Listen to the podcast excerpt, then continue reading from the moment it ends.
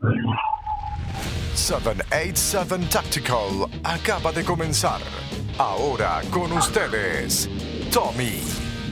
Saludos amigos y amigas del podcast. Este, me di la tarea hace unos meses atrás empezar una serie de, episodios que tuviera relacionado con las diferentes divisiones de USPSA y algunas de IPSIC. Hemos hablado de, ya hemos entrevistado personas de, de, de production, de carry optics, de eh, limited o standard, creo que se llama en la otra. Eh, hemos traído personas aquí, este, instructores que han tirado IDPA, eh, personas, bueno, hemos traído un montón de personas y, y, este episodio es una historia bien interesante porque nuestros invitados son, ¿verdad? son padre e hijo y tiran juntos, tiran, van, van a todos los eventos que yo he visto, los he visto siempre juntos y tiran PCC, tiran carabina.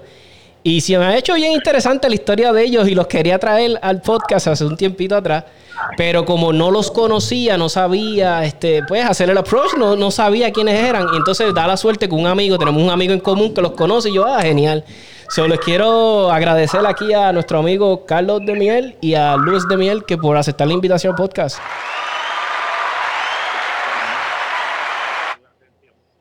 se- Gracias, gracias por invitarnos. Qué bueno, qué bueno, muchachos. Este, cuénteme, ¿cómo han estado encerrados? ¿Están en cuarentena actualmente? ¿No pueden trabajar? Está, ¿Cómo están? Eh, no siguiendo las instrucciones. Perdóname. Siguiendo las instrucciones. Ah, muy bien, muy bien. Hay que, ¿verdad? Hay que seguir las instrucciones porque, pues, este, para ayudar, yo, verá, yo sé que esto de las cuarentenas ayuda mucho a los hospitales para que no se vuelvan locos y tengan un, ¿verdad? Un- una oleada de, de pacientes para que no, porque nuestro sistema, verá, bendito, que está un poquito delicado y pues imagínate sobrecargándolo, verá, con pacientes. Flatten, flatten the curve, como dicen por ahí. So, muchachos, este, quien quiera empezar, que me quiera hablar de dónde, ¿sabe? ¿Cómo empezaron? ¿Cómo empezaron esto de las armas? ¿Cómo le, le... Cuénteme un poquito. Bueno, pues si nos vamos cronológicamente, eh, pues, mi papá es veterano. Eh, Ok. Eso él les puede contar más de ustedes eh, más después. Eh, pero básicamente yo alrededor de 2009 eh, empecé para aquella época lo que había era IPSC, RPCA. Este el tiempo de los de los que muchos conocen pues Gemafú, Sánchez Miranda, el Doc, gente de vieja escuela de verdad eh, eh, alrededor- estuve tirando production eh, por varios años alrededor del 2012 eh, yo decidí pues eh, concentrarme en los estudios y, y terminar de graduarme finalmente yo soy uno de esos scholars eternos vamos a ponerlo de esa manera eh, y, y finalmente hace dos años, pues mi, mi viejo me comentó que ahora que pues yo tenía tantas armas y pues ya no estaba compitiendo, que le interesaba. Y, y ahí pues eh, se, se nos ocurrió la idea de empezar a competir de nuevo, pero esta vez juntos. Eh, básicamente la regla es que si yo no voy, él no va, si él no va, yo no voy. Chévere. Eh, porque eso es, es nada, es- para mí hay bien poquitas cosas mejores que, que ver a mi viejo de 73 corriendo y disparando, ¿sabes? Eso, there's no feeling. Oye, y- Corriendo es relativo. Oye, Carlos, y te pregunto, tú que, que empezaste hace, ¿verdad? Hace tiempito a competir. El, eh, si yo te dijera ahora mismo al, al Carlos que estaba cuando empezó, cuando empezó, que empezaste a conocer esto de las competencias, que yo te decía, yo venía del yo venía del futuro y iba para allá y te decía, mira, va a haber una, una división de PCC de carabina, ¿tú me lo hubieses creído? ¿O te- esto, esto les tomó Eh, por sorpresa? Mano, yo creo que para ese tiempo, para ese tiempo, ya, yo creo que había mucha gente interesada. O sea, obviamente no eran muchas las personas que competían. Eh, tú no lo puedes definitivamente comparar como lo que es la, la- lo de competencia ahora. Ujú. O sea, con tantas divisiones que tenemos en Puerto Rico ahora y siguen saliendo nuevas. Este, pero yo creo que siempre hubo un interés. Yo me acuerdo muchas veces, nosotros llegábamos antes de las competencias, llegábamos un poco más temprano y no duraban lo que duran ahora. Y nos podíamos sentar a hablar y entonces tú veías que nosotros nosotros traíamos rifles. Este, el- los, los caliber carbines, como los pistol caliber carbines, para ese entonces como que todavía no había tanto auge tampoco. Ajá. Pero en cuanto a rifles había un interés. Eh, pero pues, en, ese momento la división que había era IPSC, eh, PRPCA, y, y, pues no había una división. Así que nosotros podíamos pues, en, las categorías que, que estaban para ese entonces, que era literalmente Limited, eh, Standard, Production y eh, obviamente de Revolver, pero nadie la competía Revolver. Y cuando hacían los tríos, entonces que los que les gustaba la carabina y el rifle nos curábamos. Sí, sí. Y, y, y, y ahora tu papá, que nos hable un poquito de, de, su cuando empezó con esto de las armas, que, que, lo atrajo. Mira, te voy a ser bien honesto. Eh, mientras yo estuve en el ejército, específicamente por mi MOS, como se conoce, pues bregué con muchísimas armas y cualifiqué bastante bien. Cuando salí del ejército, yo soy veterano de Vietnam, al igual que muchísimos veteranos, por la situación particular de cómo fuimos recibidos, pues, me convertí un poquito medio anti-armas. Sí, sí. Pero nunca, pero nunca estuve en contra. Cuando Carlos decidió que le gustaban las armas, empezó y necesitó mi permiso para sacar licencia y todo lo demás, pues yo dije que sí.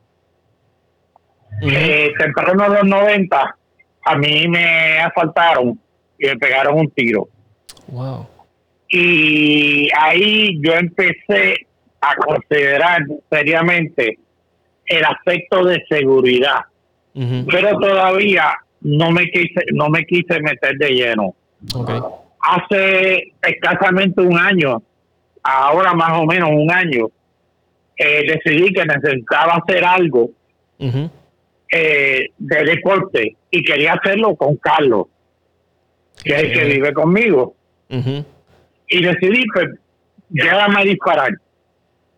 Y me gustó. Empecé con una Six Hour Mosquito 22. Después a eso me compré una CZ PC10 ah, y iba por ese lado. Y un día Carlos me mencionó la PCC. Leí un poquito y me di cuenta que para personas como yo, personas que están comenzando, el PCC ofrece mucho mejor, mucho más que pistola. Sí, Primero, te ayuda, te ayuda eh, eh, es un poquito más certera, es un poquito más estable en la plataforma, etcétera. Y compré, compré la Ruger, una Ruger este, PCC. Ah, sí, sí, obviamente, pues, y, y obviamente es tremenda, tremenda arma y poquito a poco la ha ido adaptando y la ha ido cambiando a nivel de cambiarle el chasis, eh, el eyecto y así unas cosas. Y como estoy disparando PCC, pues Carlos dispara PCC. Eh, tengo una Canic que eventualmente trataré de usar. Pero este básicamente esa historia. Yo lo que llevo es activamente practicando y disparando un año. Qué brutal, qué brutal. Eh, ah, por cierto, Canic, yo tengo una muy buena arma, muy buena selección, me gusta. Yo soy, team, yo soy Team Canic. después sí, yo tengo un, tengo, tengo un, una cosa para poner en una t-shirt que Carlos me dice, no lo hagas, no lo hagas, pero sí, es, un poquito, es un poquito de poner un sticker de el famoso Calvin de Calvin and Hobbes orinando un sticker de Glock porque es lo que le gusta No sé, just saying, un poquito pero Oye, la, la, la, la verdad, lo que seleccionaste para empezar en PCC está bien interesante para los que no saben. Ruger tiene una, una carabina, ¿verdad? Por cierto, estamos hablando de carabinas. Sí, la PC9. Exacto, la PC9. Entonces, tengo entendido, es, es, prácticamente como si fuera el 1022, pero, ¿verdad? 9 milímetros. Y creo que. Es, correcto. Eh, la historia del PC9 es bien interesante porque el PC9 salió primeramente en los 90. Eh, era un arma de policía. Eh, Ruger lo, lo, hizo para, para los policías tener un rifle en el carro. Eh, pero en, en, el mass market civilian nunca pegó. Ruger decide hace que apenas dos años hacer un release del PC9 y mira, como backpacker, esa es un takedown eh, sumamente preciso, sumamente fácil de usar, una plataforma extremadamente balanceada e inclusive lo que papi nos dijo fue que cuando los dos empezamos a tirar PCC, los dos nos compramos un PC9. Lo que pasa es que pues como pasan, como pasa de vez en cuando, la de papi salió súper mega buenísima. Salió super reliable. Eh, nosotros le hicimos un montón de cambios. O sea, en estos días la PC9 de papi no parece una PC9. O sea, no, sí, sí. el de fábrica sería básicamente lo que le queda. Eh, pero es una plataforma excelente, excelente para comenzar right out of the box, especialmente con el adapter de, de magazines de Glock. Tú sabes, te pone una plataforma muy buena para comenzar. Y los dos comenzamos con ese rifle. Lamentablemente el mío no salió tan reliable como el Jim. Así que yo, hice un cambio de plataforma. Y... Ok, por cierto, Ruber, Ruber acaba de eh, sacar eh, los cambios que yo le hice a la mía, independientemente de Ruger, en una plataforma. Ruger. Ah, entiendo, sí, sí. Eh, eso, eso sí tiene Ruger, lo que es Ruger. Yo siempre he dicho que Ruger y Sig Sauer, ellos son bien pendientes a lo que la gente les pide, lo que el mercado les pide de ese en particular producto, ellos lo, lo incorporan. Y eso tienen ellos, mano. Hay una, hay una, Dios mío, ¿cómo se llama? Hay un, un Ruger 1022 que ya viene tricked out de fábrica con, con bull barrel, con bedding en el, en el, en el stock. O sea, que eh, eh, Ruger siempre se ha distinguido con eso, como que le hacen caso a lo que el mercado le pide. Ellos le, y está nítido que ya venga un PC, un PC 9 de esto, ya pimped out. ¿Y el gatillo de fábrica es decente o hay que trabajarlo bien brutal? De esas carabinas. Pues yo, yo creo que te puedo decir porque el trabajo de gatillo se lo hice yo al de papi, porque papi, las manos de él, pues, 73 años, la artritis no, no lo permite. So, todo lo que tiene que ver con las modificaciones lo, se lo hago yo. eh, para ese triple, nosotros, él comenzó, creo que sus primeras dos o tres competencias él las hizo con el gatillo de fábrica. Eh, poco después, en Carbo, eh, que es una compañía muy buena en Estados Unidos, que, que varias personas aquí en Puerto Rico la conocen, porque yo he visto mucha gente usando sus piezas para competencia, eh, empezaba a, sacar al mercado eh, piezas para mejorar el PS9. Y una de las cosas que yo hice fue cambiarle el trigger shoe y, y, ponerle el sistema de sprint de Encargo. Y, mano, eso le bajó el, el, trigger pull eh, críticamente a ese rifle. Aunque, de nuevo, de fábrica, para una persona que esté comenzando, ese el PS9 es, económico, es balanceado, es, tremendo riflecito para empezar. Siempre y cuando te toque uno bueno, que salga bueno. Claro, Ruber tiene su garantía y todo, y, y, ellos tienen a ser bastante buenos, pero acuérdense que una vez se ponen a modificar un rifle, pues ya ahí las garantías no, no, sí, sí, exacto, ya. Y en cuestión de los magazines de Glock. hemos bajado. Y en las cuestiones de los magazines de Glock, ¿eh, ¿él, le, gustan los, aftermarket, los originales, o es medio picky? Pues mira, hasta, hasta, hasta ahora le puedes preguntar a él, pero nosotros creo que no hemos tenido problemas, excepto con la generación vieja de los magazines de Glock 17, la primera generación de magazines. Ok, ok. Es la probable que si eso, él te puede decir. Ok, una de, una de las cosas que es interesante es en lo que respecta a los magazines, después si yo estaba yendo uno de tus pods, eh, podcasts anteriores, donde hay ciertas armas que si tú este, le pones demasiado eh, balas, si, si te excede o tratas de empujar una bala de más, pues se trancan. Con los que nosotros tenemos, no ha pasado pero como Carlos te dijo, en la generación de vieja, eh, los primeros aftermarket blocks, eh, unos que son transparentes, Carlos sabe la marca, eh, son este eh, bien sensitivos y tienen una tendencia a causar problemas. Ok, bueno saberlo. Bueno saberlo.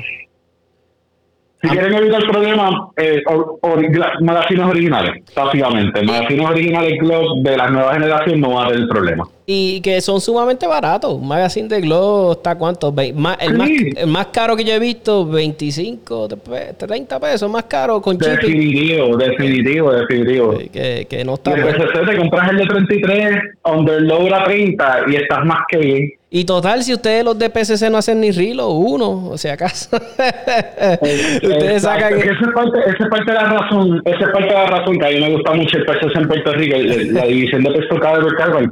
Nosotros tenemos un poquito, no, un poquito, no. Nosotros tenemos, las personas que competimos PCC en Puerto Rico, tenemos un, un handicap bien grande, porque nosotros estamos compitiendo en canchas de pistola y tirándolo con PCC eso nos hace a nosotros mucho más fácil correr una cancha. Porque si tú ves competencias en Estados Unidos de PCC, las canchas son de 40 a 50 yardas. Eh, 100 En Puerto Rico eso todavía no, no, se, no se está viendo. Una vez eso comience, yo creo que hay un chance de que el PCC coja hasta más auge. Sí, eventualmente va a pasar. Porque mira, mi análisis de PCC es el siguiente. Tú tienes a alguien que está interesado que quiere competir. Entonces, un ejemplo, ya puede empezar a competir con un riflecito, una carabina de estas que ya vienen ready más o menos de fábrica. Y ya tú empiezas a tirar. Entonces, el rifle te da, tienes tres puntos de contacto. Tienes el hombro, la cara, el otro, la otra mano tocando el rifle. Tú sabes que tu puntería va a ser brutal. Entonces, le pones un, le pones un red dot tienes un magazine ahí de, de, de, que parece una yarda. Entonces, eh, lo bueno que ustedes pueden poner sus portamagazines donde quieren. Y está, nítido que, que, se le hace bien llamativo a alguien, ¿sabe? Que quiere entrar. Porque no, no tiene mucha restricción y esto. Uh, para mí es una de las divisiones que, me gusta. Y es, que por eso es que el momento de entrar a PCC yo diría que es ahora para que se lo puedan disfrutar un poco porque ya eh, eh, divisiones como USPSA están abogando y están haciendo reglas nuevas y van a haber divisiones dentro de PCC. O sea, dentro de la división de PCC vas a tener Iron Sights, vas a tener eh, Optics, Electronic Optics. eso es algo que ya en Estados Unidos se está hablando. Esas divisiones eventualmente vendrán en Puerto Rico yo creo que es excelente idea de una persona que le interesa el deporte, ya sea cualquier división, IPSC, yo, eh, tengo entendido que hay, hay unas cuantas personas que lo hacen, pero no estoy 100% seguro porque yo personalmente no tiro IPA, pero, pero eh, lo están haciendo también en, en PRPCA, donde están haciendo estas conchitas que se están haciendo más complicadas, especialmente si tú tienes PCC, y este es el momento para entrar eh, PRPC hace mucho hizo una competencia, bendito que me hubiese encantado ir con mi viejo, pero no pudimos ir porque yo estaba en un entrenamiento ese fin de semana. Pero ah, hicieron canchas con tiros a 30, 40 yardas. Which is awesome. Eso es algo que, que, que, bueno que está pasando. Sí, sí, que para ustedes hubiese sido, se hubiesen curado bien brutal. Es correcto. Y lo bueno también que yo he visto yo he visto gente que ahora coge un, un lower de un AR-15 y le ponen un adapter y que vienen de estos adapters y entonces pueden usar magazines de Glock y lo que hace es que compran un bolt que sea para 9 milímetros, ¿verdad? Ah, eso que le ibas a preguntar. Eh, eh, eh, prácticamente en PCC nadie tira 40 porque, ¿verdad? Este, ustedes no tienen minor ni, ¿verdad? Ni nada de esto, ¿verdad? Ustedes es todo minor, ¿verdad? Bueno, Ah, se supone que sí, que sea todo minor, pero técnicamente yo he ido a competencias aquí en Puerto Rico donde yo he ido y me han preguntado. Eh, porque acuérdate que al final del día lo que cuenta es el power factor. Y si el power factor pasa después del límite, you're, you're shooting majors. Okay. Este, pero yo te diría que la, gran mayoría de la gente sí definitivamente tira 9 milímetros y es por el costo, es por el, es, porque el, el, costo es worth it. Y, y And it's fun. Sí, no, o sea, tirar el que diga que PCC Ok, porque yo sé que a ustedes, a you guys, eh, tienen mucho, ¿verdad? Gente que, ah, que los de PCC, ¿verdad? Pero el que, eh, mayormente yo noto, el que siempre dice algo negativo de PCC, es que nunca ha tirado con una, es súper divertido. Es súper divertido. Es súper, súper divertido. Y yo, y yo le recomiendo a todo el mundo que aunque no seas fan y aunque no estés completamente de acuerdo que eso pasa, yo he tenido, o sea, los relajos que yo he escuchado donde la gente se tripea, la gente, ah, PCC es el beginner, ah, PCC es para niños, ah, tienen esta, este, mira, sí, en parte es verdad, tirar pistola es mucho más técnico de tirar PCC, pero tú no me puedes decir a mí que tirar pistola es más fun que tirar PCC. No, exacto. PCC es fun, es fun. Y, y, y te soy bien sincero, y más si tiene una red 2 es más divertido, más... Te lo digo porque, mira, te lo voy a poner, te, lo voy a poner en perspectiva de, de, alguien novato, mi, esposa. Mi esposa, yo me acuerdo cuando yo empecé a tirar con ella, que la, ¿verdad? La metí yo en la fiebre de las armas. Ella disparaba las pistolas y como que, eh, sí, le gustaba y qué sé yo. Pero como que yo, tú sabes, tú notas cuando a alguien no le gusta algo de lleno, tú sabes, como... Y me acuerdo cuando en esos precisos momentos yo me compré un rifle 22, un Ruger 1022 y empecé a llevarlo al club con ella. Y ella lo disparaba. Y mi esposa le encantaba disparar con rifle. Y verá, y obviamente era 22, no pateaba mucho. Y ella le encantaba y tiraba brutal. Y como ella veía que esos grupitos que ella hacía tan chiquitos y, se entre... y me decía brutal, va... y yo le decía, mi amor, vamos para el club, sí, pero no dejes el rifle, no dejes el rifle. Entonces, cuando hice la transición, que dije, diablo, que ahora quiero un AR-15 que me gusta, quería los Tactical y qué sé yo me pasó lo mismo. Ella le encantó el rifle, le encantaba el rifle. Inclusive, uno de los regalos que le hice una vez fue un pistol, un aire pistol, que ella quería uno eso es para que tú veas. Eso es tremendo Sí. Te ganaste un par de puntitos Sí, y entonces eh, a lo que voy es que, y, y, a, los que tiran PCC, ¿verdad? los que estén empezando, que yo sé que eventualmente las canchas van a hacerse, van a haber canchas para ustedes. o no se desespere el que tal vez diga, ah, yo quiero, porque... No, no, no, para nada, para nada porque va a crecer. Pero PCA ya no está haciendo, pero PCA este año tenía planificado tres eh, eh, eh, válidas eran específicamente para PCC y me, me, me rompió el alma no poder ir a la primera. Este, pero obviamente estuve bien pendiente y, y mucha gente me habló de las canchas. Hubo canchas con calles a 30, 40 yardas, que eso tradicionalmente en una competencia de pista no se ve. Ahora yo entiendo también el punto de que tal vez el PCC no, no tiene el auge donde tú puedas constantemente hacer competencias que sean específicamente de PCC, porque los pistoleros van a tener problemas haciendo esas canchas. O sea, yo he visto canchas de verdad de, de campeonatos de donde tú tienes dos uno al lado de otro y a 40 yardas. Sí, sí. Yo, yo, yo, he notado que, bueno, que también leí en la, para los que les reciben la, la, la revista de, de, de USPSA, eh, creo que estaba creo que era, no me acuerdo el orden específico, pero las divisiones con más crecimiento era PCC, Carry Optics y, ¿verdad? Y, siempre Production, que ha sido una de las duros. Solo que lo que estoy viendo que estas divisiones, estas divisiones jóvenes que hay ahora, son los que están trayendo a la gente nueva a la fiebre, ¿verdad? Y sobre todo, mucho, a, todo el mundo ahora quiere tener una pistola con Red Dot. Todo el mundo quiere una pistola con Red Dot.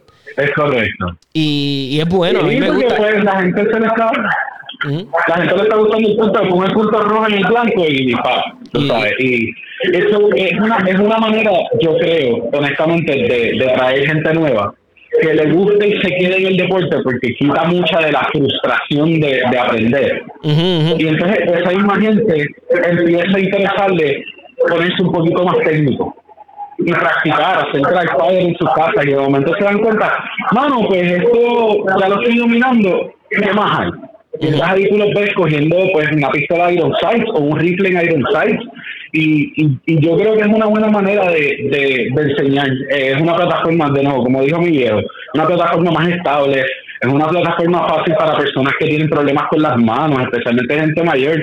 Este, tú sabes, mi viejo no falla. Mi viejo, una de las cosas que ahí, yo, yo soy uno que, que ha estado en escuadra con nosotros, sabe que yo me paso regañando. Que no para arriba, que no, que asegúrate de ir para allá, no rompas el 180. Yo, me, yo soy hipercrítico con mi viejo. Ajá. Eh, entonces, viene de un tipo de amor. Pero, pero en parte también es un poquito de cero, porque bastardo no falla. Sí, sí. No falla, nunca. es que tiene, tiene, ya tú sabes, tiene esa... Algo que yo he notado siempre de los, de los, de los tiradores mayores, de las personas que he aprendido y qué sé yo, es que tienen una puntería brutal. Tienen una puntería brutal. Yo me acuerdo una vez que yo estaba probando una, una Steyr, una Steyr A1, se me olvidó el modelo específicamente. Es una pistola brutal, a mí me encanta. Pero el sistema de mira era algo bien diferente para mí. Era en forma de triángulo, con, un, con la punta del triángulo al frente. Entonces tú completabas el triángulo con, el, con la mira del frente. Pues te voy a confesar, al principio, al principio, mano, mis grupos eran como hecho como, yo diría como dos puños de grande. Y yo, diablo, qué malo estoy, qué sé yo. Pero le estaba dando la tarjeta, no era como que estaba fallando ni nada. Y nada, pues estoy disparando y qué sé yo. Y yo, diablo, qué malo estoy. Entonces me, me acuerdo que el dueño del polígono viene acá, un señor mayor, este, y me dice, préstamela acá y qué sé yo. Y le, ¿sabes? Él toma el arma. Loco, y ese caballero tenía una puntería brutal que te estoy diciendo que tiró un grupito como una peseta con esa pistola. Y conozco, y mi papá, mi papá, mi papá las veces que yo lo he llevado a tomar el curso de uso y manejo, porque mi papá ya no tira, es lo que simplemente es que va al curso y ya.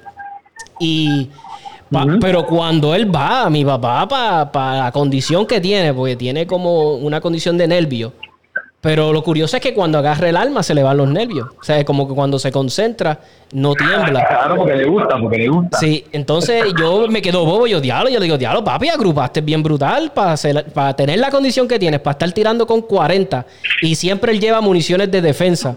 Y yo, y para estar disparando de municiones de defensa, está brutal. Y él como que me dice, pues imagínate, tantos años, mi papá estuvo en el ejército de, mi papá es guatemalteco, estuvo en el ejército de Guatemala. Y, y, siempre tiraron con esa plataforma de CZ. O sea, la CZ75 y eso es lo que él, y eso es lo que él tiene actualmente. So, ¿sabes? A mí siempre me ha sorprendido eso. Yo, diablo, la gente mayor tiene una puntería. Bueno, casi todos los que conozco, brutal, brutal, brutal. Y me imagino que una carabina tu papá.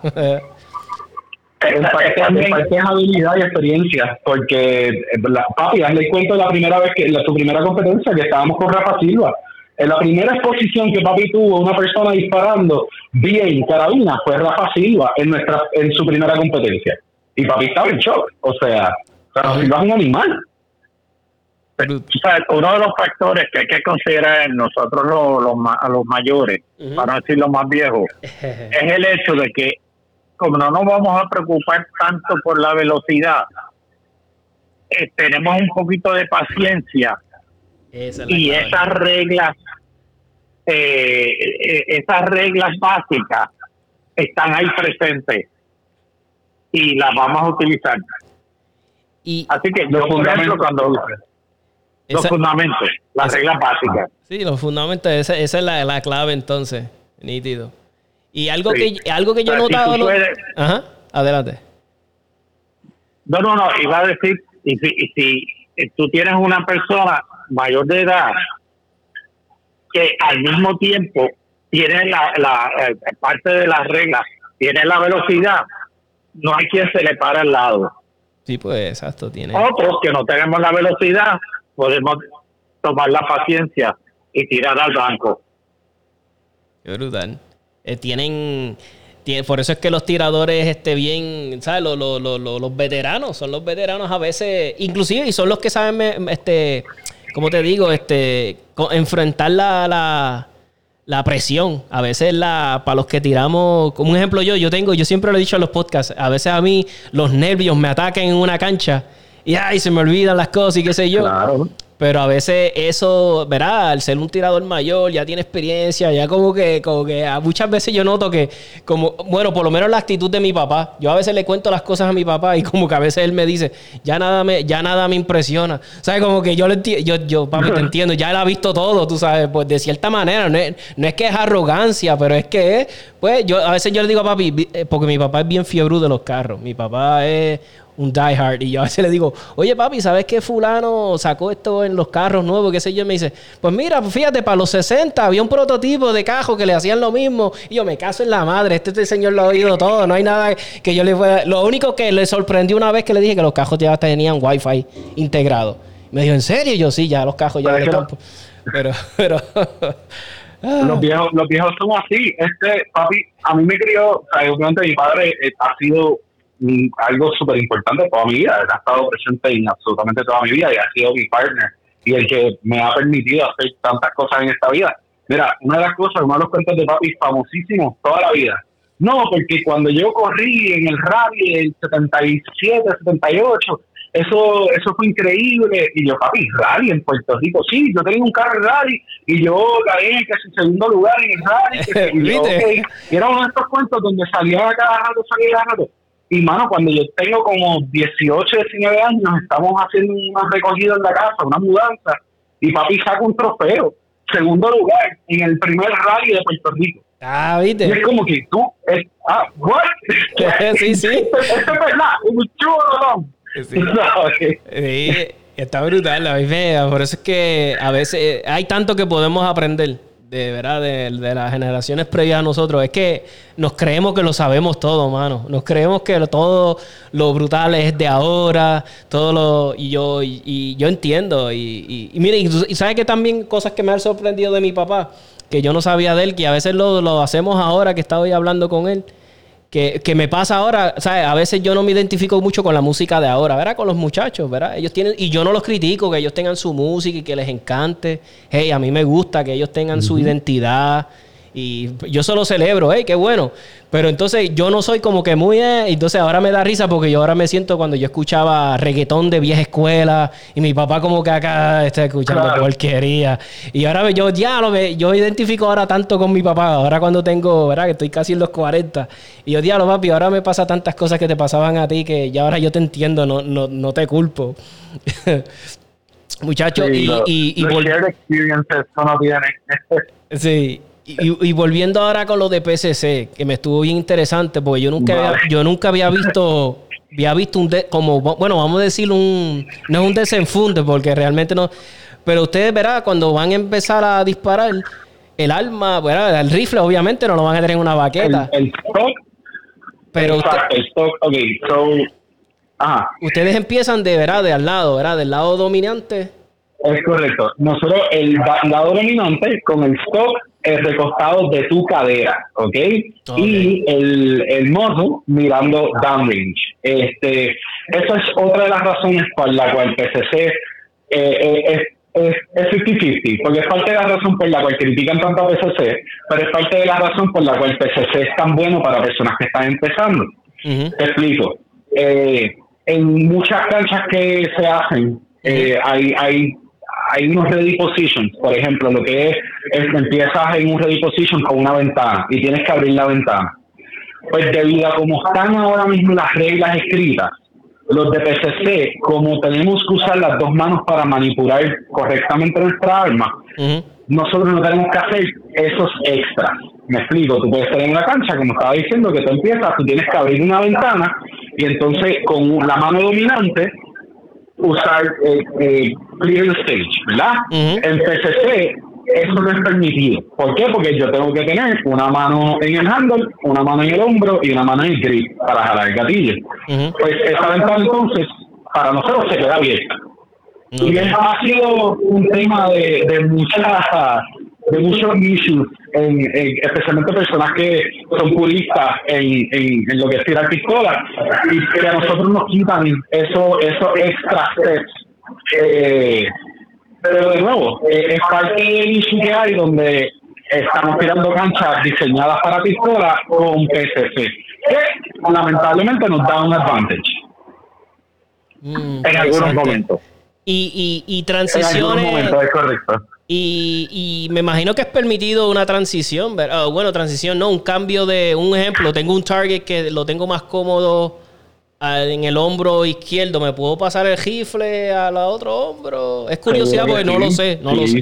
Se puede. Ok, ok, no lo sé. Lo que pasa, lo que pasa es que eh, tú, tú, puedes hacer un cambio, es a mano a hombro y mano no, no, dominante. Eh, lo que pasa es que nosotros tenemos la dicha, de, de nuevo, otro de los de los 50-50, donde la gente critica, pero los que es bueno para la gente que está comenzando, eh, no hay un límite para la gente que dispara PCC de cuántas miras tú puedes tener en tu rifle.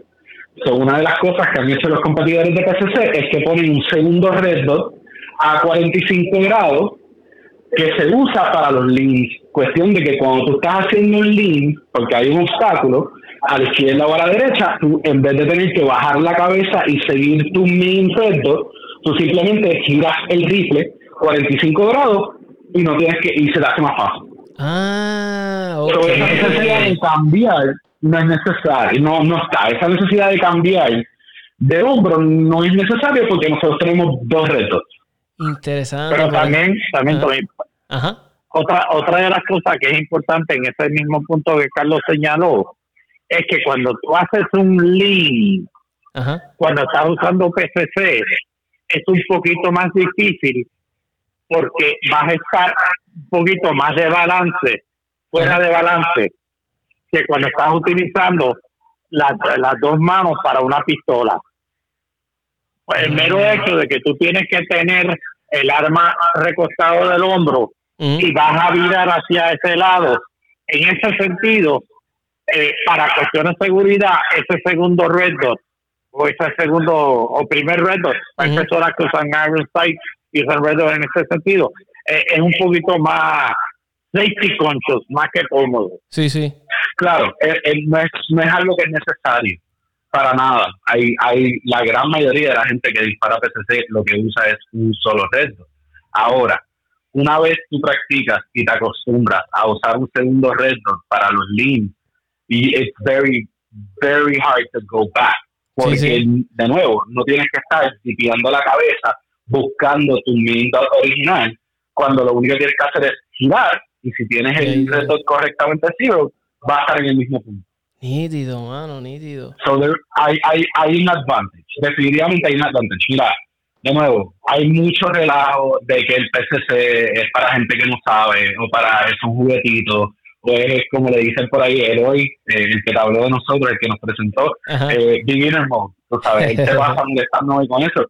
Mira, which is, honestamente, it's fine, porque, mano, de nuevo, PCC is fun, it's fun, es mucho, en, en- oh, claro, estoy hablando en, en cuanto a gente que está empezando. Sí, sí, si sí. Estamos hablando ya cuando estamos al nivel de máster, como, como por ejemplo aquí Paco, que, que ver ese tipo de disparar. Hay mucha gente escondida también que no, no suenan mucho, pero son unos anormales. Eh, Víctor Plaza es otro, que, que, que, que es un- eh, tú lo ves disparando. Y esto es una persona, Víctor Plaza es bien interesante verlo, porque Víctor Plaza, él pone su safety cada vez que él, se- él corre con su rifle, que es algo que no es muy normal verlo en gente que compite PCC. Sí, sí. Eh, so, él no solamente domina, sino hace extra steps que nadie más está haciendo y él lo hace y domina. ¿Me entiendes? Que es como que. Sí, sí. So, definitivamente, PCC es tremendo para beginners, pero cuando tú llegas a un nivel más avanzado, todavía te puede dar ese placer de que estás haciendo cosas sumamente técnicas y rápidas. Mira, siguiendo, siguiendo, Ajá. siguiendo la competencia de PCC en los Estados Unidos, en lo que dijo Carlos originalmente es lo correcto. Aquí en Puerto Rico eso pasa porque están mezclados. En, en, el misma, en la misma cancha tú vas a tener personas disparando este pistola y personas disparando PCC. Pero a la larga y a la postre van a haber competencias estrictamente PCC. Ejemplo, tú no- eh, yo he visto en los Estados Unidos competencias que estamos hablando PCC 75 yardas. Sí, sí. Es imposible que tú puedas aquí competir gente con pistola a 75 yardas. Sí, sumamente difícil. Es, Claro. es 50, es difícil. Por eso, por eso te digo, hasta 50 ya está subiendo sobre el límite. Ya. O sea, 35, 40, tal vez. Pero eventualmente van a haber, cuando existan las canchas, van a haber divisiones PCC, divisiones pistolas, que van a seguir tener sus competencias individuales. Sí, yo sé que eventualmente va a pasar, porque va a crecer demasiado. Porque mira el poquito tiempo que lleva. Sí, ya está pasando. Y ya está pasando y mira el poquito tiempo que lleva y ya, y, y ya hay planes, ya yo he escuchado de otras personas, ustedes me han traído ya un par de, de cosas que yo no sabía. So, yo sé que, y, y sobre todo Carry Optics, yo sé que lo que es PCC y Carry Optics van a seguir las reglas. Ya en Carry Optics ya han habido. Claro. Desde que salió Carry Optics ya han habido reglas, reglas nuevas cada año. so, yo sé que eh, va, va a crecer. Y esto es lo que va a hacer que el deporte crezca. Porque eso es lo que lo mataba, que no era... Definitivo, definitivo. Sí, que no era como que... Era divertido, pero no era divertido para todo el mundo. Entonces, al serlo así tan approachable, como que, diablo, espérate, la gente se va a juguear, yo lo sé que todo. Y más ahora, pues... Y eso es lo que la eso es lo que la gente tiene que entender, que tienen que entender de darle break a esos novatos, que, nos, que, que, llegan inseguros, entonces llegan a esas competencias. Y, mira, a mí, a mí me ha pasado, una de las cosas que yo siempre trato de hacer en mi escuadra es el, el support. Mira, la persona tal vez se tardó 10 minutos en terminar la cancha, pero denle un aplauso, denle el support, porque a una de las cosas que asusta es tú llegar a una competencia por primera vez eh, todo el mundo está ahí con su equipo carísimo y todas sus cosas. Claro, es algo bien personal, cada cual tiene lo que le gusta. Pero entonces de momento y uno se siente un poquito a los plays y de momento tienes este tipo que disparó otra cancha antes que tú, la hizo en 10 segundos. Mira, el, tú no tienes la práctica, no tienes la experiencia, tú te tardas más y de momento te frustras porque es como que, ah, mano, este, si soy tan malo, pues tengo que volver a practicar. Entonces esa gente es la gente que no vuelve a competencia. Entonces tú, tú le pones una plataforma como PCC que es tan approachable, porque yo creo que la palabra correcta es approachable. a todo, tú le das a una persona una pistola en las manos y, y, tal vez no saben los fundamentos o no saben que tienen que alinear la pepita, ¿me entiendes? No saben que tienen, pero tú les pones un PCC con un red y les dices, con el punto rojo a lo que le quede dar, le van a dar. Sí, sí. Así mismo, ¿eh? Le van a dar and they're gonna feel good. Se van a sentir bien sobre ellos, se van a sentir. Ahora, claro, ese es el momento que empiezan y van a ser súper lentos, pero a medida que vayan cogiendo más experiencia y vayan viendo lo que pueden hacer, pues entonces esas son las personas que tú los ves de momento, 3, 4, 5 años más adelante, cambiaron a pistola, son unos anormales, súper rápidos, ganándolo todo el mundo, porque practican y le meten porque vieron que hay un support, porque vieron que que, que esto se puede hacer, que yo no tengo que ser un experto para hacerlo. Y aparte de eso, tienes el beneficio de que estás capacitando gente para tener armas. El, yo siempre he dicho, y esto es una opinión bien personal mía, puede que sea incorrecto, pero yo a mí me hace sentido en mi cabeza el hecho de que una persona compita, solamente que compita, olvídate de que practique, que vaya al range, que, que compita, que por lo menos una o dos veces al, al mes compita. Esa persona va a tener automáticamente más conocimiento sobre seguridad y el uso de un arma que una persona que nunca hace eso. Sí, y, y, les, da, y les da la ventaja. Imagínate tú que antes de que yo compitiera, era que me gustaba, que, no competía, qué sé yo, pero practicaba mucho. Yo era, me encantaba practicar. Y nada como que cuando, ah, tengo un double, tengo un double fit y yo cliriándolo con mi calma cuando estoy practicando a que cuando suena el pito me paso un double fit y estoy ahí con el estrés de que tengo el tiempo. Es lo más real que se parece si te pasa en vida real. Te pasa en vida real un double fit. Claro. Tú quieres ver cómo tú vas a reaccionar un poquito. Pues hazlo en una competencia. Ahí yo te voy a decir la verdad si, si la adrenalina te, traiciona. Por eso es que la competencia yo lo recomiendo. Yo lo que siempre les recomiendo a las personas que, que estén interesados en competir es eh, no te concentres tanto primero de primera instancia en el equipo. Solamente aparece, ve y compite. Ten una baquetita, sí, obviamente, protectores de oído y qué sé yo. Ve, compite, hazlo seguro. Y si no te sientes que todavía puedes estar corriendo para arriba, pues mira, camina. Eso es lo bueno. Empezaste la camina, la camina, la camina. Si sientes que no puedes hacer un reload mientras camina, no lo hagas. Para ti de reload y, Algo, algo que yo trato, yo trato de explicarle a mucha gente que me pregunta sobre cómo, cómo entrar a la competencia es, mire, sabes que no, no te preocupes por cómo los demás están tirando. Siempre va a haber alguien mejor que tú. Siempre va a haber mucha gente mejor que tú. No solamente uno o dos. Siempre va a haber mucha gente mejor que tú. Preocúpate por tú mejorar, por cómo tú estás cogiendo el arma cómo tú te estás moviendo, qué estás pensando, cómo estás planificando tu cancha. Preocúpate por esas cosas y poco a poco tú vas a mejorar. Punto y se acabó. y, una cosa que quería... Es una tremenda manera de entrar.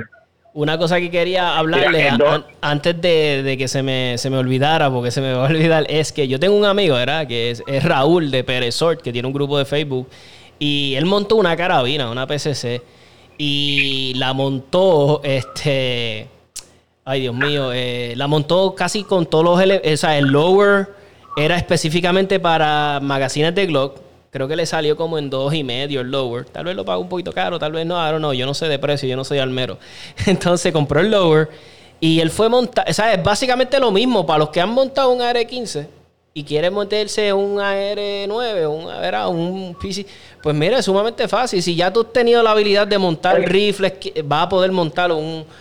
Lo que cambia que es el, el bolt, ¿verdad? Déjame. Ajá antes de que mi viejo diga a lo que quiere decir rápidamente, que acabas de mencionar eso de, de, lo fácil que es montar un AR9, te voy a ser bien honesto. Hay un caveat ahí. Hoy en día, un AR15, tú mandas a pedir todas las piezas, había y por haber, llega a tu casa, lo monta, lo registra y es done. AR9 todavía no hemos llegado a eso. Okay.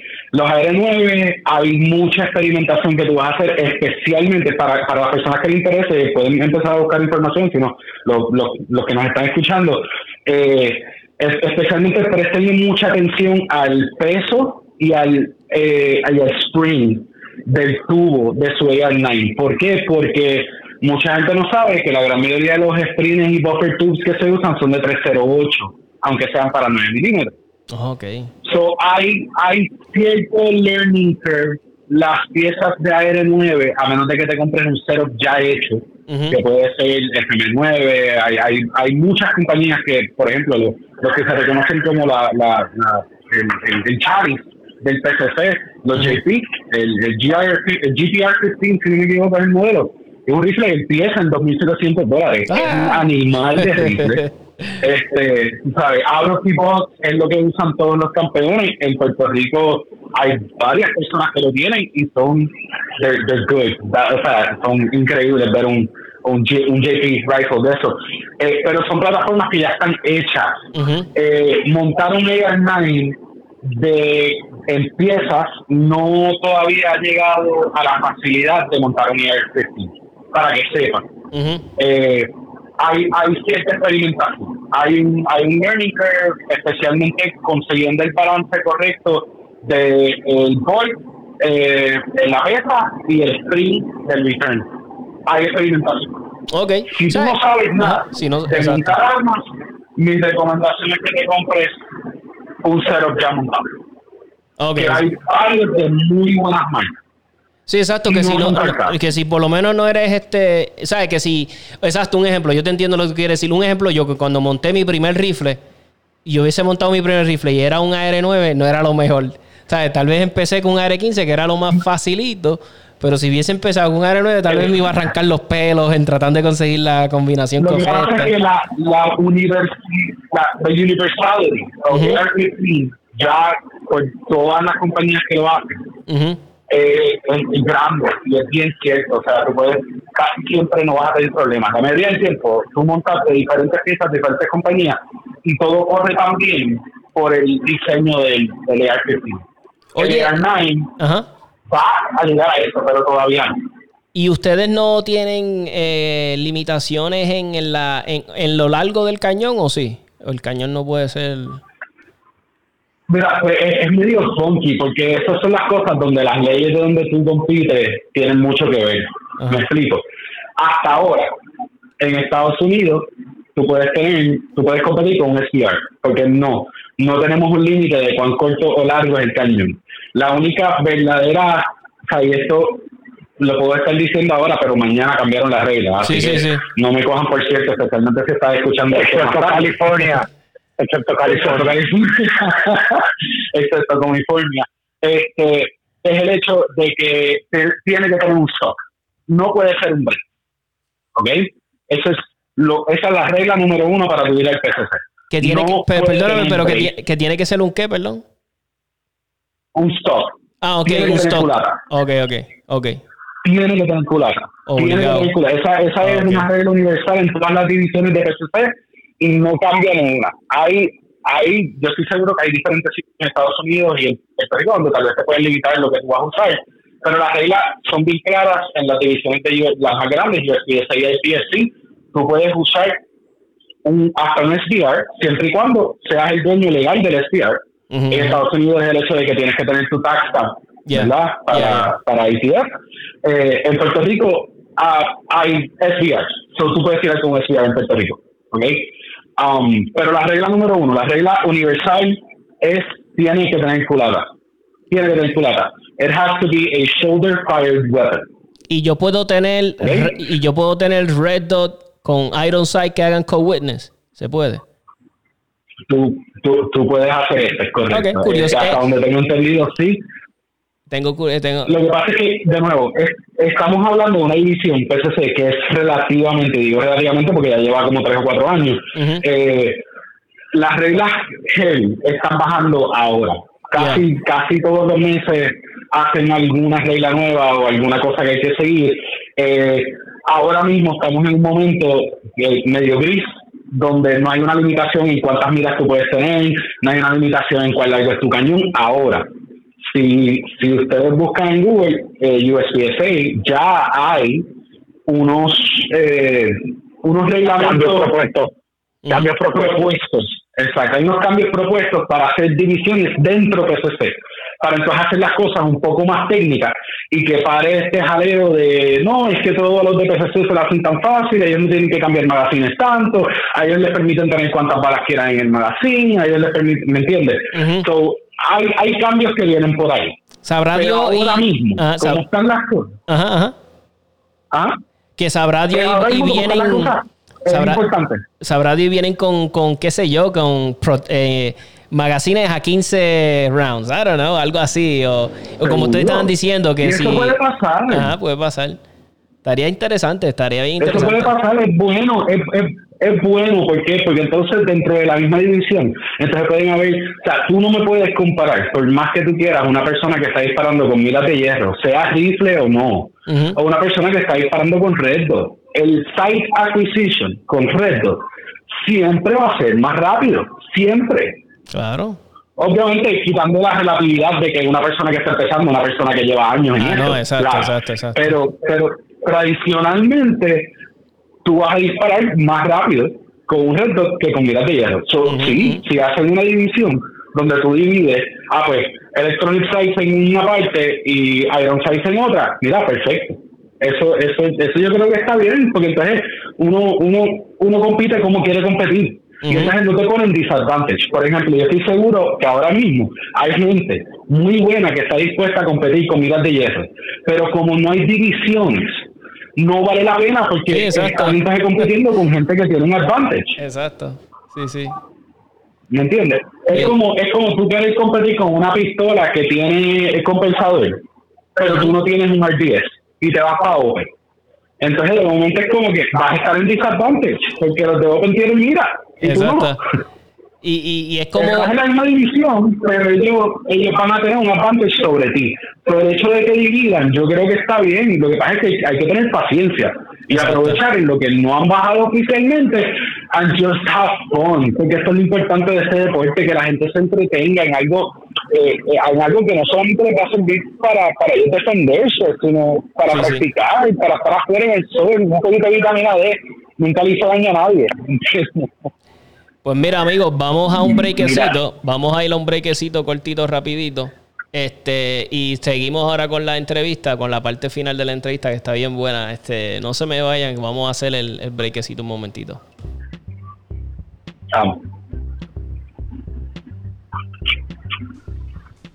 Mi gente, tú quieres practicar Jiu-Jitsu con una de las academias de mayor prestigio en Puerto Rico ahora mismo. Tienes que contactar a la gente buena de Guabá Jiu-Jitsu. Están en toda alta. Recuérdate, Jiu-Jitsu es uno de los deportes de mayor crecimiento ahora mismo en el mundo. Ese es lo que está hot, está en. Todo el mundo quiere practicar Jiu-Jitsu. Pues si lo vas a hacer, hazlo con los que saben de verdad de, de Jiu-Jitsu brasileño. Contacta a la gente buena de Guabá Jiu-Jitsu 787-637-5809. Y además estás apoyando un comercio que es totalmente pro almas totalmente 100% de aquí de Puerto Rico, mi gente. Ahí está, amigos. Ah, contacten a la gente, todo el que esté interesado en hacer jiu-jitsu, ¿verdad? Que es lo que está ahora de, vamos a decir, de moda y de fiebre, porque todo el mundo pues ahora ve UFC y, quiere practicar jiu-jitsu. Y es una de las cosas que me tenía este, propuesto para este año. Vamos a ver si todo se alinea de nuevo para que volvamos con las mismas con las mismas metas que tenía. So, el Jiu-Jitsu está brutal. Verdad, este, escucho un podcast de Joe Rogan. Y Joe Rogan, pues, todos sabemos que es un, un duro en las artes marciales y qué sé yo.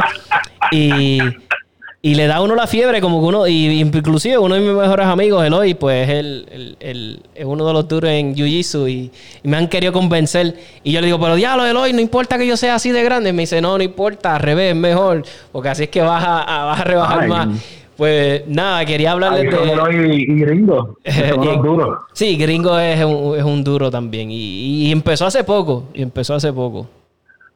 Muchachos, cuéntenme de, de ustedes como, como este, quiero saber cómo se visualizan de aquí a cinco años, de aquí, ¿verdad? Vamos a ver que todo marche en normalidad, cuáles son los planes, seguir evolucionando en esto, cuénteme. Eso te lo dejo aquí. ok, en lo que respecta a mí, y papá Dios quiere, voy a tener salud por buen rato y pienso seguir este, haciendo eso.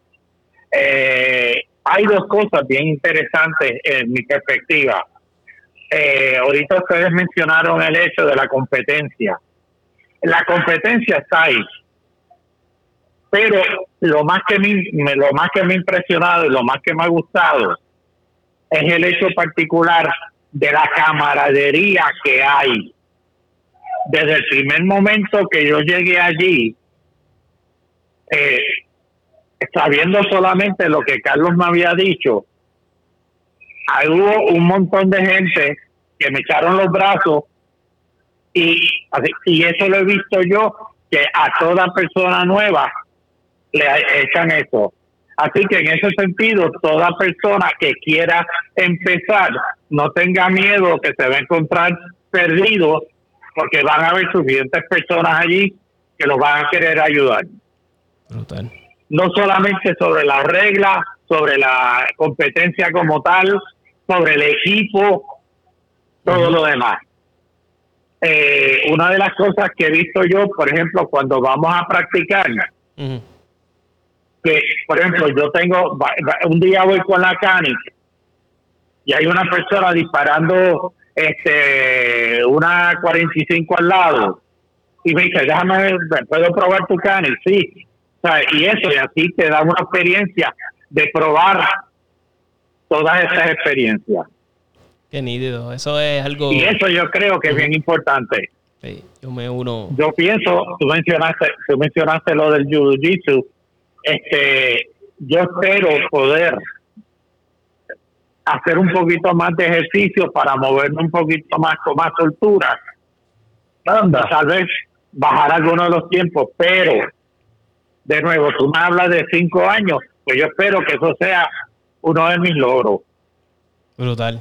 Mira, pues hoy si estás escuchando, papi quiere que lo lleves a hacer jiu a los 73. Ahí está. Mira, que a él le encanta. Lo otro es... No, yo, sé, Eloy es tremendo, tremenda persona. Eh, por otro por otro lado, ahorita cuando estaba mencionando eh, las diferentes reglas y cosas, eh, yo he visto personas llevar hasta miras telescópicas para disparar. El laser sight, flashlight. Y técnicamente el único reparo que se ha puesto es para sling en PCC. Porque ya hay, pues, dentro de la misma categoría, ya hay unos, unos eh, advantages que no hay la persona que está utilizando el equipo. Si me permites hacer un, pequeño paréntesis ahí, papi, y sobre que te interrumpa, porque lo que estás diciendo tiene mucha razón. Otra cosa que no se ha dicho, no, hemos mencionado todavía, eh, legalmente en PCC, y esto lo digo porque en Puerto Rico no se ve, pero en PCC, en la división de PCC, ya sea USPSA o IPSC, es completamente legal. No solamente tú tener tus dos rectos, sino tú puedes tener tu laser sight. Y si usas un laser verde, lo puedes usar de día. Y nosotros como en, competencia PCC, eso está hecho para que tú puedas empezar con la, el stock en tu, en tu hip y ya tú estés apuntando al, al, al target que tú le quieres dar. Y técnicamente, como las reglas no dicen que el stock tiene que estar en el hombro para tú jalar el gatillo, tú puedes subiendo el arma ya estar disparando. So, sí, PCC tiene un montón de ventajas que los pistoleros no tienen. Qué interesante. continúa con tu punto. No, no, y por eso es que yo soy de los que creo, eh, en realidad, que a la larga y a la postre, y espero que sea más cerca que lejos el, que haya divisiones PCC para que todas las personas que compitan compitan en esa división particular y así no haya la, la problemática. Porque de por sí mira ahí, yo he estado en competencia donde tú vas a disparar a un blanco que tal vez esté a seis pies de ti. Con pistola, pero con PCC, eso es un gimmick. a menos que metas la pata usándole, eh, eh, eh, llevándote la escopeta rifle mala al, al, hombro o algo así. Por lo tanto, tú sabes, eh, especializo en un futuro pronto que haya mejores competencias isolated para esas armas en particular.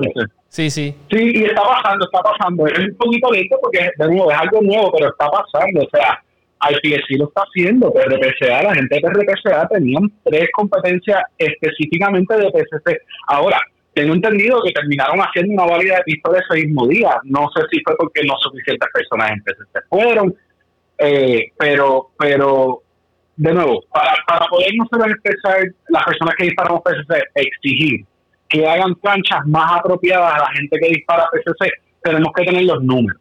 Sí, sí. ¿Cómo uno consigue esos números? Pues esos números entrando gente nueva. ¿Por qué? Porque es una buena división para traer a la gente novata y entonces eventualmente tienes los números y con esos números pues podemos empezar a extender las canchas y hacerlas un poquito más. O sea, una cancha verdadera de un campeonato de PCC tiene fácilmente 150 blancos. Tú sabes, estás usando, la gente se queja de que ah, tú tienes un magazine con 65 tiros. Sí, pero en una verdadera competencia, en una verdadera competencia de PCC hay 150 eh, targets. Sí, sí. ¿Me entiendes? Y, y, es más lejos. So, hay más probabilidad de que vas a fallar.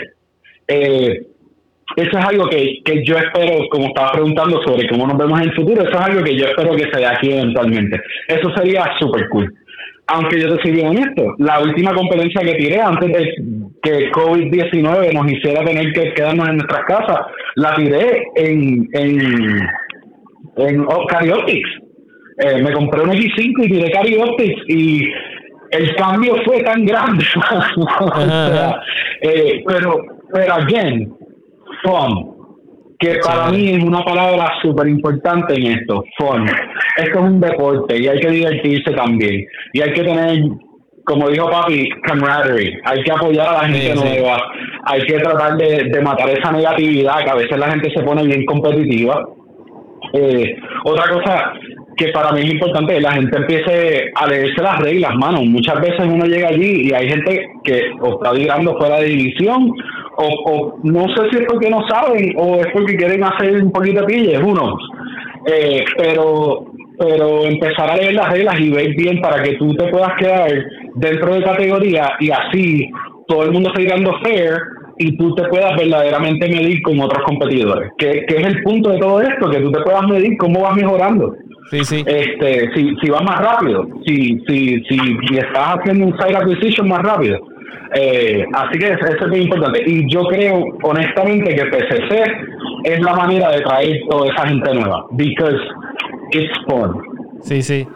Y, y, algo que yo que quería decir de lo que tú estás diciendo, muchas personas eh, tienen ese problema, no leen las reglas, y otras que se, se la saben, pero como tal vez no hay esa fiscalización, como tal vez ah, es un evento de un dominguito, nadie lo está, tú sabes, no están pendientes a... Pero eso me gustaría verlo más, que se... se que se, completamente de acuerdo. que se chequeara un poquito más eso, o sea, que, que ok, eh, porque si están las reglas, vamos a enforzarlas, ¿me entiendes? Sí. Cuando tú tienes una competencia con un domingo con 110 personas compitiendo, es ahí la culpa no es solamente de que corre la competencia, la culpa no es solamente de los aros, la culpa es de todos los competidores. Mano, si tú te registraste en minor, tira minor. Si te registraste en major, tira major. Si te registraste en límite, no llegues con una pistola categorizada para open. Porque está, eh, no solamente está mintiéndote a ti, estás haciendo que todo el mundo que está disparando en tu división está desventaja tuya. Yeah. So, sí, eh, eh, la culpa la tenemos todos. La culpa es, esto es un other system. Y cuando tú tienes 110 personas llegando a una competencia, no hay manera que tú puedas chequear persona por persona, alma por alma. so, yo creo que tiene que ver con con un poquito de honor de, la, de los competidores y tiene que ver con que los Arrows estén un poquito más pendientes a lo que la gente está haciendo en las competencias. Cierto, es cierto. Pero eso yo creo que viene con la experiencia. Eso, eso pasaba desde el 2008, 2009 y pasa ahora. Así que, aunque, aunque la calidad de las canchas ha subido increíblemente. Oh, sí, sí, sí. Porque yo me, a mí me han contado personas cuando, ¿sabes? Como tú, que empezaron desde hace mucho tiempo ahora, me han dicho que las, muchas cosas han cambiado para bien. eso es bueno saberlo. Sí, no, definitivo, definitivo, definitivo. Muchas cosas han cambiado para bien. El hecho de la seguridad ha cambiado para bien. Mira, cuando yo empecé esto, tú tenías que coger un safety check que era pago. Y ese safety check no es una clasecita de un ratito. No, no, no. Tú tenías que ir y coger una cancha y te tenían que ver era te registraban el safety te daban una licencia de que tú pasaste tu safety para poder competir. Obviamente yo entiendo que tanta gente nueva está entrando al deporte que eso lo hace un poquito más difícil. Pero, pero pues las personas tienen que tener, yo, yo estoy de acuerdo con que las personas tienen que tener por lo menos lo más básico de seguridad, los, famosos always three o las cuatro reglas de seguridad. eh, eh, son son sumamente importantes. Eh, pero sí yo yo creo yo creo que este este deporte en Puerto Rico tiene un futuro increíble. Eh, más que nada lo que yo le trato de explicar a la gente es como que mira no es lo mismo tú pagar por ir a un club y dispararle una tarjeta a 13 yardas que es la, los clubs inside eso es lo que tienen eh, que ir a correr, a disparar, a disparar en movimiento, lo que es literalmente la definición del deporte, que es el tiro dinámico. Exacto. Eso es, otro mundo, es otra cosa. So, muchachos, les quiero agradecer por su tiempo, por, por estar con nosotros en la entrevista. En verdad que me la disfruté un montón. Este, aprendí un montón de cosas. No sabía un montón de cosas de PCC. Se lo quiero agradecer. Este, vamos a seguir con la, con, la, con el tema de PCC porque es bien grande y tengo mucha fiebre y tengo este, personas de, de, que quieren hablar de PCC. So, vamos a seguir con las entrevistas a personalidades de PCC. So, gracias muchachos, se los agradezco por aceptar la, invitación y que pues que la hayan pasado bien y hablamos un ratito de fiebre de lo que nos gusta, ¿verdad? Definitivo. Muchas gracias, muchas gracias por la invitación. Gracias. Y, Igual de parte mía, muchas gracias. Y le quiero dejar saber a Luis, thank you, ¿verdad? For your service. En verdad que sí, yo sé que nuestros veteranos de nuestros veteranos de Vietnam ha sido uno bendito de los, ¿verdad? Pues de los veteranos que no fueron tan recibidos como, ¿verdad? Vamos a hablar de, ¿verdad? la primera, segunda guerra mundial, ¿verdad? Bendito, los de Vietnam. Yo sé que he leído mucho, he leído mucho de por lo que ustedes han pasado y y en verdad, mi, respeto y mi admiración que siempre le tengo a la comunidad de, veteranos y a nuestro personal militar. ¿Verdad que sí? Te, lo agradezco. Gracias, muchachos. Este, gracias por, por, por, participar del podcast. Gracias, ¿verdad que sí?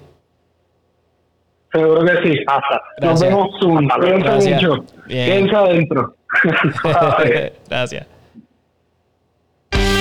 Ahora sí, amigos, se acaba el podcast. Gracias por sintonizar, la entrevista estuvo muy buena, aprendimos algo de PCC. Seguimos con otros episodios de PCC. Voy a traer a otros amigos de, la fiebre para que nos hablen también de, ver sus puntos de vista y de sus cosas. Eh, ya saben, pueden conseguir 787 Tactical Podcast en Instagram, 787 Tactical Podcast en Facebook y ahora tenemos 787tacticalpodcast.com, nuestra página de internet. Ahí si me quieren contactar, eh, quieres promocionar tu producto, tu almería, lo que sea, quieres hablar conmigo, quieres que yo te ayude con, un evento que tienes para ayudar a, a la juventud, lo que sea, te ayudamos aquí en el podcast este, para que nuestro podcast sirva de, vehículo para llevar tu mensaje también. Gracias a todos los que se dieron cita de nuevo, como les digo, a escuchar mis podcasts, compartan los episodios, inviten a sus amigos, se los voy a agradecer un montón. Así que gracias a todos.